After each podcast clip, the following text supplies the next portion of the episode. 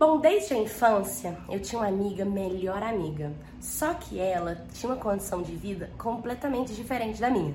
Os meus pais que eram amigos dos pais dela. Então os meus pais sempre frequentou a casa dela.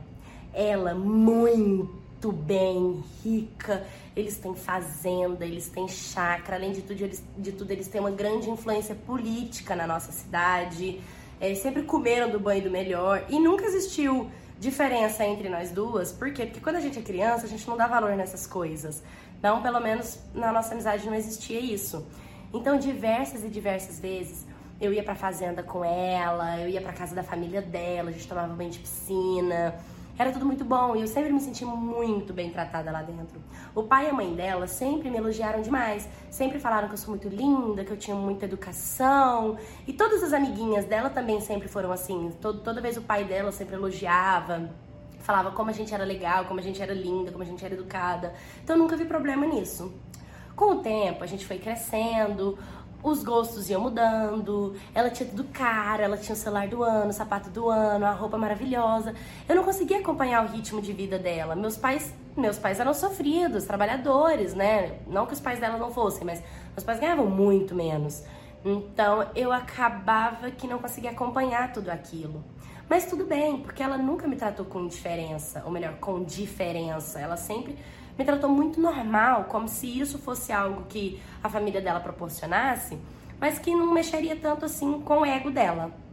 Acontece a gente foi ficando mais velha e a gente começava a sair, aí ela queria ir para os lugares muito caros, onde não eram tão, tão acessíveis para mim. Mas tudo bem, às vezes ela oferecia pagar para mim, ou às vezes ela deixava de ir em lugar caro para estar tá comigo. É, muitas das vezes a gente saía para comer alguma coisa e ela escolhia um prato muito caro. Eu super entendia, porque se ela tem dinheiro, meu amor, compra mesmo. Entendeu? Mas é óbvio que eu falava: não, não, você come isso aí, eu vou comer esse aqui. Às vezes ela se sentia um pouco mal por estar tá pedindo algo mais caro ou algo mais barato. Eu falava pra ela, pra ela não se importar, que a vida era assim, entendeu? Só que aí ela foi pra faculdade. E quando ela foi pra faculdade, ela foi pra faculdade num lugar distante, em outra cidade, para ser sincera. E todas as vezes que ela vinha pra nossa cidade, era uma loucura. A gente se via, se abraçava, fofocava contava tudo da vida um do outro. A primeira vez que ela veio foi incrível, sabe? Ela me contou muitas coisas legais da faculdade dela, ela me contou muitas coisas divertidas, completamente outro mundo do meu, né? Isso era muito divertido. Só que a segunda vez que ela veio, ela veio diferente. Ela veio com um pensamento meio fútil, sabe? Importava para ela coisas materiais, ela não tava mais aquela menininha simples. As pessoas com qual ela lidava lá na faculdade dela, pela faculdade dela só ter alunos e, e adolescentes, jovens na verdade, né? Adolescentes não, jovens, da idade dela da mesma classe social que ela, era com essas pessoas que ela se misturava. E acaba que era com essas pessoas que ela estava acostumada a lidar. Comecei a perceber, tipo assim, um dia a gente estava sentada e ela estava debochando de uma garota sem perceber que o nível que a garota tava era o mesmo nível que o meu. Quando eu olhei pra garota, eu achei a garota normal. Mas o que ela tava rindo da garota era de coisas tipo sapato, fu, fuleiro, ou a marca da bolsa não era a melhor marca. E tipo, se você olhar pra mim, eu me encaixaria no patamar de vida de quem ela tá debochando. Era a mesma coisa. Eu usaria aquele sapato, sim eu usaria aquela bolsa sim. E talvez até ela usaria também, se ela não tivesse com esse pensamento de tudo tem que ser de marca. E ela começou, ai, porque o relógio tem que ser de marca, porque a roupa tem que ser de marca, porque a diadema que ela usa na cabeça tem que ser de marca. E isso começou a me incomodar, porque ela se juntava com alguns amigos, e os amigos todos de classe muito alta financeiramente, e acabava que parecia que eu era a pobre coitada do rolê, e era assim que eles me olhavam. E isso me fazia tão mal, então, de pouco a pouco, eu fui me afastando dela, até porque ela nem percebia que eu estava me afastando dela. Sempre tratei ela com muito amor e carinho, ela também me tratava com amor e carinho, mas essas atitudes me incomodavam e me entristeciam. E quando ela voltava para a cidade dela, eu fui parando de existir. Então, eu fui vivendo a minha vida, fazendo as minhas coisas e tal. Até que um dia eu comecei a trabalhar numa confeitaria. E nessa confeitaria tinha como entrar e muitas pessoas fazer pedidos. E eu ficava ali na recepção. E eu também fazia entregas, né? Tirei carteira, comprei meu carro. E eu fazia entrega numa padaria ao lado da casa dos pais dela, uma padaria bem chique. A gente entregava muitas coisas ali. Todas as vezes que eu ia fazer entrega nessa padaria, que era tipo quase dia sim, dia não, dia sim, dia não, o pai dela me via. E todas as vezes que o pai dela me via, o pai dela vinha falar comigo. Eu achava super legal, até porque eu vivi muitas coisas legais dentro da casa dele, da fazenda deles, né? Então ele vinha, perguntava como é que eu tava, falava que eu era linda, que eu era simpática, que eu era legal. E eu, muito obrigada, sempre muito educada, sempre agradecendo. Às vezes, ah, você lembra de tal dia? Lembro, sabe? Tratava ele com o maior amor do mundo. Mas aí teve um dia que ele foi lá no meu serviço para fazer uma encomenda de algumas coisinhas, porque tem uma festa da família, ele queria fazer umas encomendas de um doce. Falei, tudo bem, anotei e tal. E aí ele pegou e colocou a mão assim, ó, no negócio, olhou pra mim e falou assim: Eu casava com você. E eu. Na hora eu não pensei se isso foi um elogio ou foi uma cantada, se é porque ele me acha muito dócil e achou bonito, casaria comigo por isso, ou se é porque, sei lá, eu só agradeci e falei, ah, obrigada, tio. Ainda brinquei com ele, fiquei assim. Aí eu fui lá dentro, peguei as coisinhas para anotar. Quando eu voltei, ele já tava completamente diferente. Ele começou a falar uns papos do tipo assim: Não, mas eu largaria a minha esposa para ficar com você. Já, imag já imaginou o que, que a gente não faria juntos numa cama? Cara, eu fiquei encurralada. Que isso? Eu falei pra ele: Que isso? Você, você me conheceu, eu era uma criança. Respeita sua esposa. Aí ele, ah, fala sério. Vai falar que você não gosta. Um homem como eu, posso te proporcionar um monte de coisa boa? Falei, não. Ele passou por trás do balcão e eu, para com isso. E ele me agarrou. Ele pegou assim no meu peito, pegando minhas partes, começou a beijar meu pescoço. Assim, a gente começou a ter tipo uma guerra corporal e eu, para, não sei o que e tal. Eu comecei a gritar. Aí ele saiu e foi. E eu fiquei pasmada, eu não sabia mais o que fazer, o pedido não tinha sido concluído.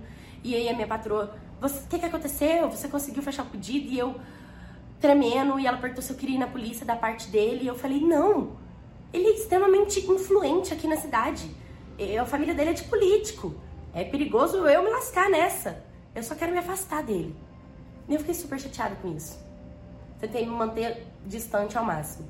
Toda vez que eu ia na padaria levar as encomendas, ele vinha, eu acelerava, eu tentava não, não chegar perto, eu tentava ser educada ao máximo. Mas sabe quando você vive com medo da pessoa? Foi assim que eu comecei a viver, com medo dele. Medo. Aí teve um dia que eu fui levar os doces na padaria e eu não tinha visto o ser humano. Quando eu tava entrando dentro do carro para ir embora, ele segurou a porta do carro. Falei o que, que ele queria, pra ele parar de me perseguir, que ele tava me perseguindo, que ele tava me assustando, para ele me deixar em paz. E aí ele pegou e falou pra mim que não tava fazendo nada demais, que eu tava parecendo uma bobinha, que ele era um homem de verdade. Eu falei, não quero saber de você, eu não gosto de você, não chega perto de mim. E ele pegou e tentou me agarrar de novo, sabe? E dessa vez, mais uma vez, me apalpando. E aí eu fui, comecei a chorar, entrei dentro do carro, ele foi embora. E cara, foi assim, muito triste pra mim, sabe? Eu fiquei muito triste com a situação. Eu acabei me afastando completamente da filha dele, completamente da casa da filha. Perguntei se tinha como outra pessoa fazer entrega nessa padaria, porque estava me fazendo muito mal as coisas que ele vinha fazendo. Parece que ele me vigiava, parece que ele sabia a hora que eu ia chegar lá, sabe, fazer entrega. Então, foi muito ruim para mim, porque eu tive que perder o dinheiro que eu ganhava com as entregas também, né? Então, foi muito triste. Aí o tempo passou e teve uma festa de uma amiga minha. Quando eu cheguei na festa, quem tava lá? A minha amiga rica o filho desse pai que veio me encurralar. Que, né, ela tava de férias final de semana aqui na cidade e aí a gente se encontrou.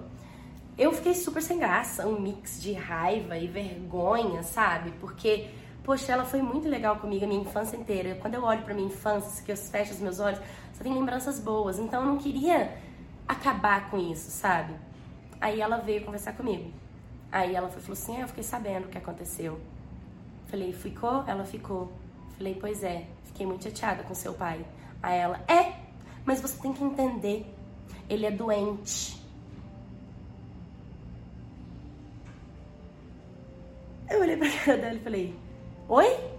Você tá falando pra mim que eu fui assediada e tem que entender o seu pai? Ela, você tem que entender sim, porque ele é doente, falei, vai cuidar da sua vida. Cara, a gente começou a brigar ali, eu falei pra ela cuidar da vida dela, que ela não deveria estar tá falando aquilo pra mim, que ela tava me fazendo sentir culpada entendeu? Que eu deveria processar ele, que eu deveria entrar com que ele é um criminoso e ela começou a falar que eu não tinha coragem, porque a família dela era influente, sabe? Tipo, ela jogou na minha cara por que, que eu nunca fiz isso. Aí eu virei pra ela e falei assim: não, Eu não só fiz isso porque ele é influente, não. Eu fiz isso por gratidão, porque vocês me proporcionaram muita coisa, mas vocês acham que vocês têm o reizinho na barriga, que vocês são melhor do que os outros. A verdade é que se eu não morasse nesse interior, onde o policial, o prefeito, o governador, o vereador, que todo mundo não fosse da sua família, pode ter certeza que seu pai tava no pau. Eu tinha processado ele, eu tinha mostrado para ele que doente tem que ficar preso em clínica, não é em casa, não. Sabe? Fiquei extremamente magoada com tudo isso. Bom, fiquei cansada da festa, pedi desculpa para minha amiga acabei indo embora para minha casa. Hoje, eu tô aqui. Infelizmente, o pai dela me dá medo. Eu vivo nessa cidade com uma vontade louca de ir embora daqui. Eu nunca mais, nunca mais vou sentir paz morando aqui. Nem com a amizade dela, nem com o pai dela, nem com nada do tipo. A única coisa que eu espero é juntar o meu dinheiro, ir embora dessa cidade e não voltar aqui tão cedo, a não ser para visitar a minha família. Oi, My Cats, tudo bem com vocês? O vídeo de hoje eu tô contando aí a história de uma menina que sofreu assédio de um homem muito influente no interior da cidade dela e que infelizmente ela não teve como buscar justiça, porque a justiça é da família dele. Mas vocês sabiam que isso também é crime? Quando você tem uma pessoa que trabalha dentro de algo governamental e essa pessoa sofre um assédio e ela é protegida, tem como você entrar com outras leis. Se ela quisesse ter lutado, ela conseguia sim os direitos dela. Ela tinha conseguido, nem que fosse uma medida protetiva contra ele. Ah, mas eu não tenho provas. Ah, mas eu não tenho. Junta. Gente, infelizmente, a, a gente só consegue provar as coisas com evidências. Filmando, tirando foto, fazendo print. Isso tudo com a ajuda da justiça. O nosso país ele ainda é muito falho quanto a isso, principalmente nos interiores do Brasil.